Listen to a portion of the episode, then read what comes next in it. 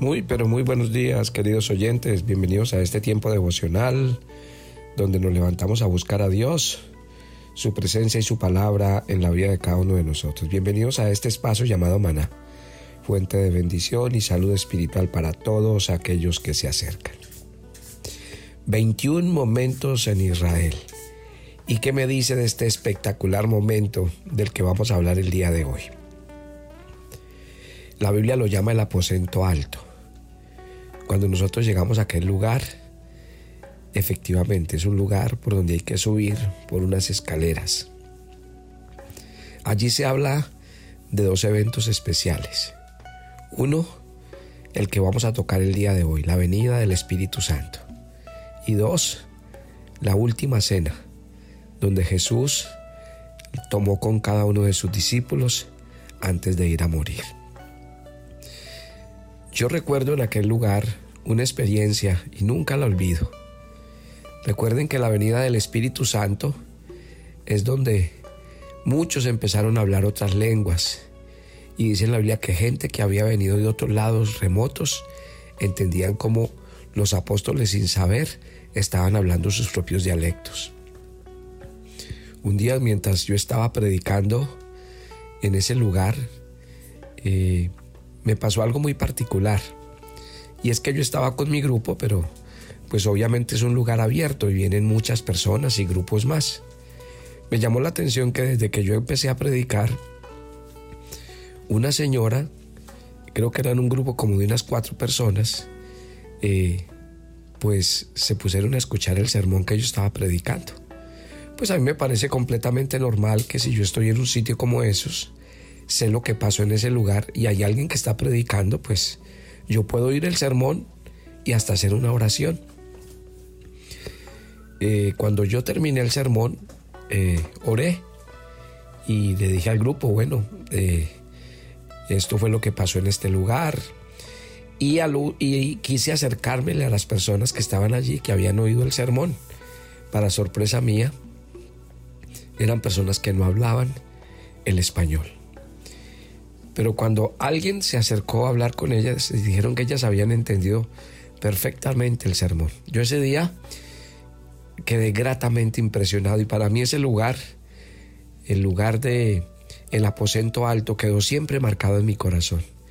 Y es un lugar al que muchas veces cuando he tenido la oportunidad de estar solo en Jerusalén, me voy y me siento en ese lugar porque creo que si hay una manifestación que le viene muy bien al cristiano, es recibir la llenura, la plenitud del Espíritu Santo sobre su vida.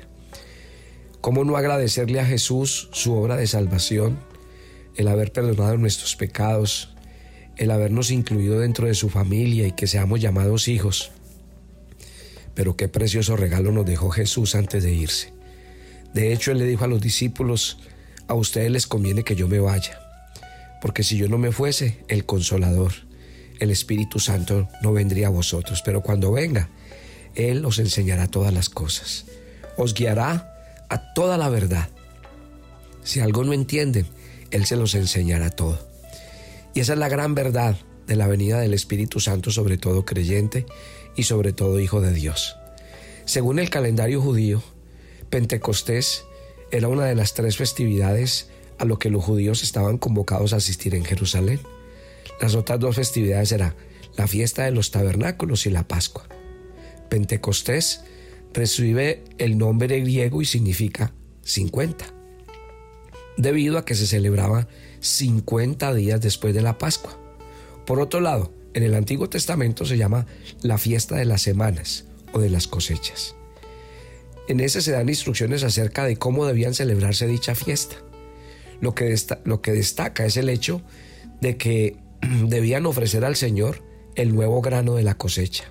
En esencia, el propósito de la fiesta era el agradecimiento y alabanza al Señor por su misericordia y su fidelidad en la provisión. Tal vez usted y yo, en tiempos modernos como estos, no alcanzamos a valorar lo preciado de las temporadas de lluvia. Hoy nosotros tenemos cosechas todo el tiempo, tenemos frutas, tenemos verduras y nos las traen desde miles de kilómetros. Sin embargo, Si usted piensa un poco en la historia que le estoy contando, Israel era una tierra que dependía en su sustento de la lluvia. Ellos hablaban de la lluvia temprana y la lluvia tardía. De ahí que cuando llegaba el tiempo de cosecha, ellos ofrecían los primeros granos en agradecimiento al Señor por el sustento, pues entendían que Él era quien les proveía la lluvia y todas las condiciones para que todo se diera. Entonces, miren, no fue casualidad la venida del Espíritu Santo y que ésta ocurriera en Pentecostés, porque Dios había agendado esta fiesta en el calendario de los judíos casi 1500 años antes. Tampoco era casualidad que estuviera tan cerca la fecha de la Pascua. Recuerden que la Pascua los judíos sacrificaban un cordero recordando el día en que Dios trajo el juicio en la tierra de Egipto a los hogares egipcios y que Dios, evitando a que las familias israelitas pasaran por eso, les dijo que tuvieran sangre de un cordero sobre los postes, sobre los dinteles de las casas, en los marcos de las puertas y las ventanas. O sea que la fiesta tuvo su cumplimiento completo, porque miren, se celebraba el Cordero Pascual, aquel que murió en lugar de los pecadores para aquellos que ponen su confianza en Él y que no sean condenados. Entonces viene la fiesta de Pentecostés, que tuvo su cumplimiento pleno en la gran cosecha de almas que tuvo ocasión aquel día.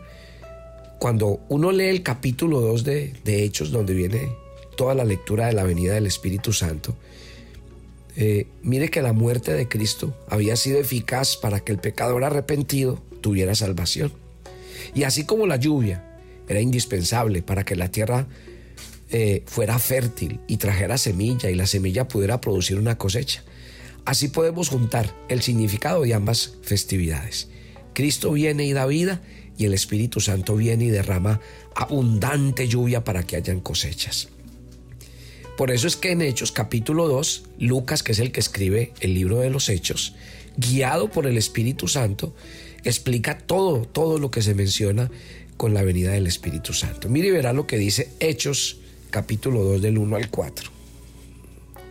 Cuando llegó el día de Pentecostés, estaban todos unánimes juntos. Y de repente vino del cielo un estruendo, como de un viento recio que soplaba, la cual llenó la casa donde estaban sentados. Y se les aparecían lenguas repartidas como de fuego, asentándose sobre cada uno de ellos. Y fueron todos llenos del Espíritu Santo y comenzaron a hablar en otras lenguas según les daba el Espíritu que hablase. Miren lo interesante. Dice que estaban todos unánimes juntos. Ahí se estaba refiriendo a un grupo de unos 120 creyentes que menciona este capítulo. El versículo 2 nos dice que de repente vino del cielo un estruendo, como de un viento recio que soplaba, el cual llenó toda la casa donde estaban sentados. Aquí tenemos la primera manifestación. Ojo con lo que dice. Hay que. Mire, mire que eh, en estos dos versículos que vamos a leer a continuación, el, el 2 y el 3, utilizan una palabra. Ahí dice que era como un viento, que era como un remolino que movía todas las cosas, pero mire, verá que la escritura dice que no fue un viento, sino un estruendo, un sonido como de un viento. O sea, aquí cuando utiliza la palabra como, es como cuando uno no tiene cómo explicar una situación. Como uno no tiene cómo explicarla, uno dice cómo, se parece a.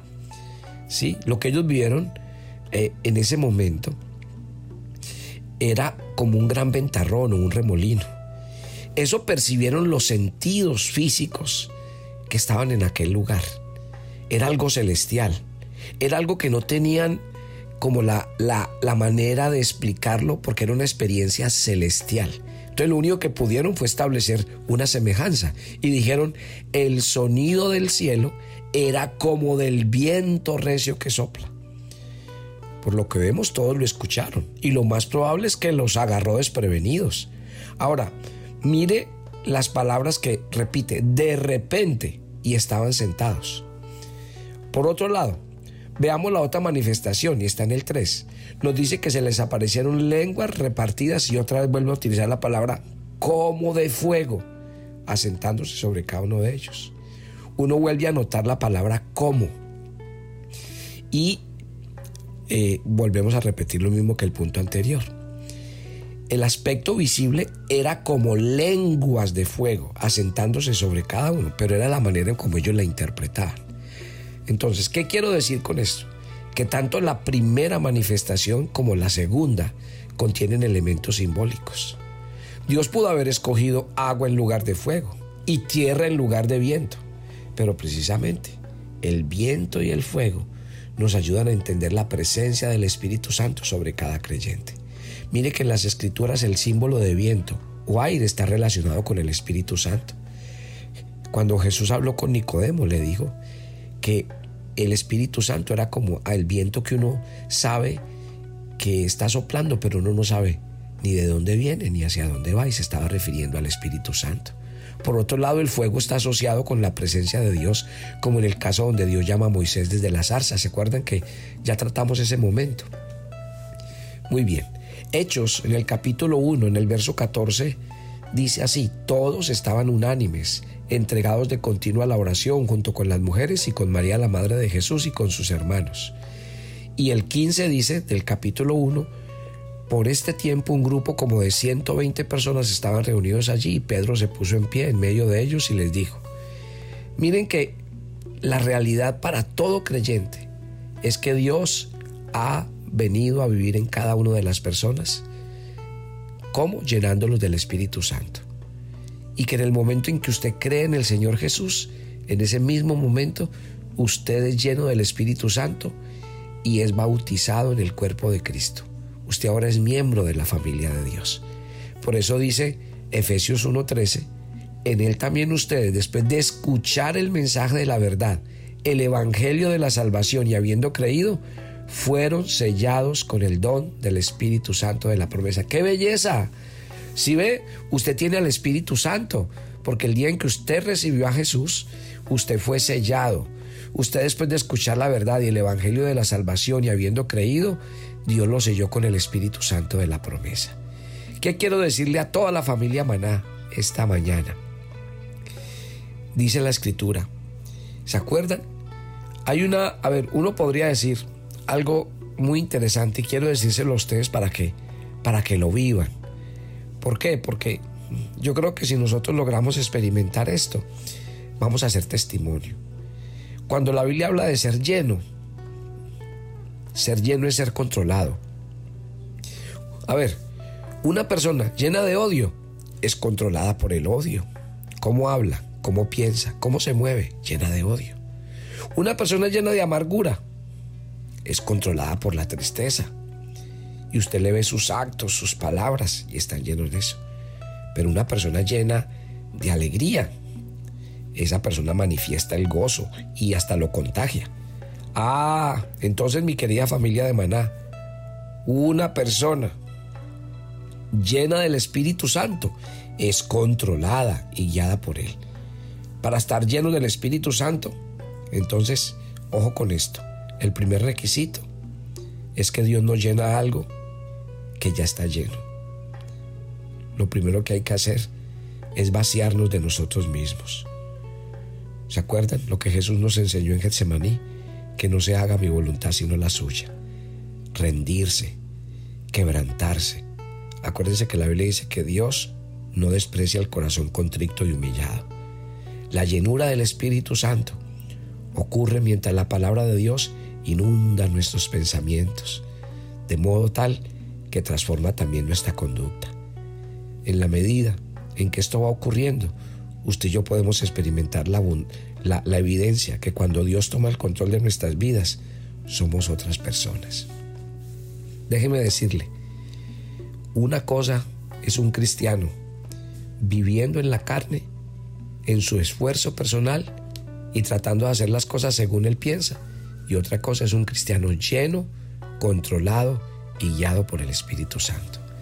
Deje que este precioso momento en Israel venga a su vida esta mañana. Deje que el Espíritu Santo tome el trono del control de su vida. Rinda su carne, rinda su voluntad, rinda su corazón y diga al Espíritu Santo, lléname. Lléname de Dios, lléname de Cristo, lléname de las palabras del Señor para que yo sea un cristiano verdadero. Gracias Señor. Gracias por esta mañana. Gracias por cada oyente de maná. Señor, que se despojen de su viejo hombre, que se despojen de vivir en su esfuerzo, a su manera, a su estilo, y que ahora le dejen al Espíritu Santo gobernar sus vidas. Espíritu Santo, bienvenido a cada casa, a cada hogar, a cada familia. Espíritu Santo, bienvenido a cada iglesia. Que en cada iglesia tú tomes el control y enseñes la Biblia y hagas cristianos verdaderos. Gracias por este día y gracias por venir a morar en nuestros corazones. Llénanos de fuego, de poder, de vida, de salud y de avivamiento espiritual. En el nombre de Jesús. Amén y amén. A ver, levante la mano el que se va a ir con nosotros para Jerusalén este año. Gloria a Dios. Yo les cuento que esto está muy, muy bueno. Ya hay mucha gente que dio el primer paso. Yo le he dicho a la gente que el primer paso es separar su cupo comprando el tiquete. Usted nos llama, nosotros le hacemos la separación de su tiquete y con eso ya lo declaramos peregrino, porque ya queda con su cupo separado. Si usted no se ha resuelto, vaya haciéndolo, porque acuerde que el cupo es limitado.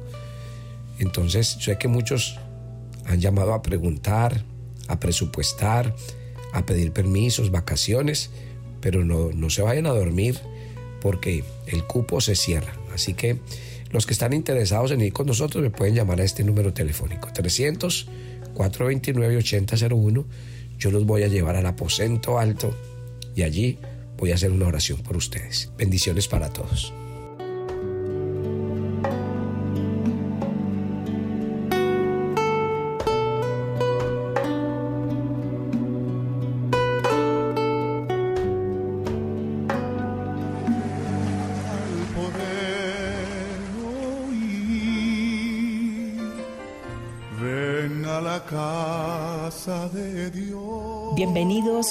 Nuestra peregrinación a Tierra Santa.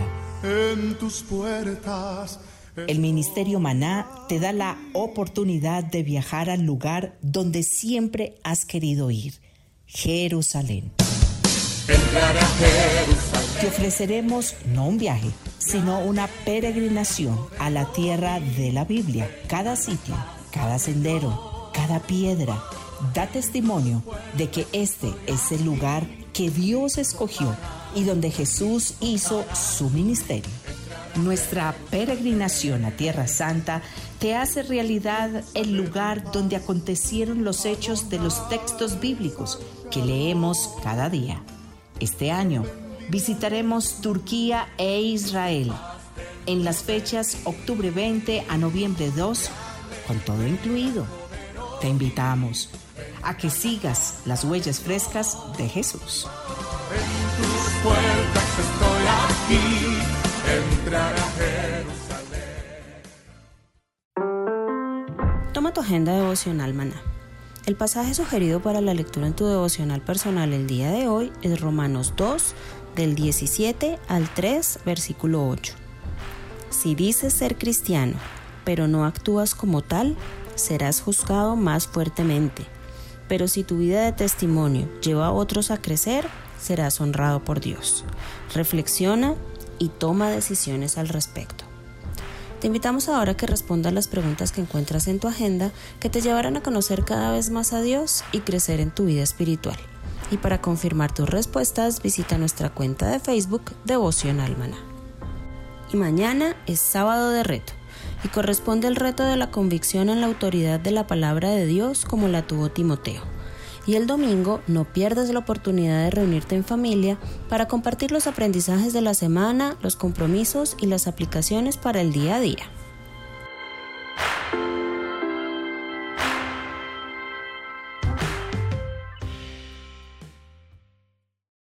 ¿Quieres enterarte de nuestros temas, reuniones y devocionales? Suscríbete a nuestro canal de YouTube Devocional Maná y da clic en la campanita de cualquiera de nuestros videos para activar el recordatorio.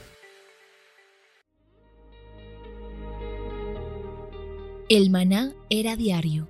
Se recogía muy temprano en la mañana. Cada uno recogía según su necesidad y se recogía por familias. Muy pero muy buenos días. Bienvenidos a este tiempo devocional donde nos levantamos a buscar a Dios, su presencia y su palabra en la vida de cada uno de nosotros. Maná, el alimento espiritual diario que no puede faltar en nuestras vidas. Conduce Carlos Ríos.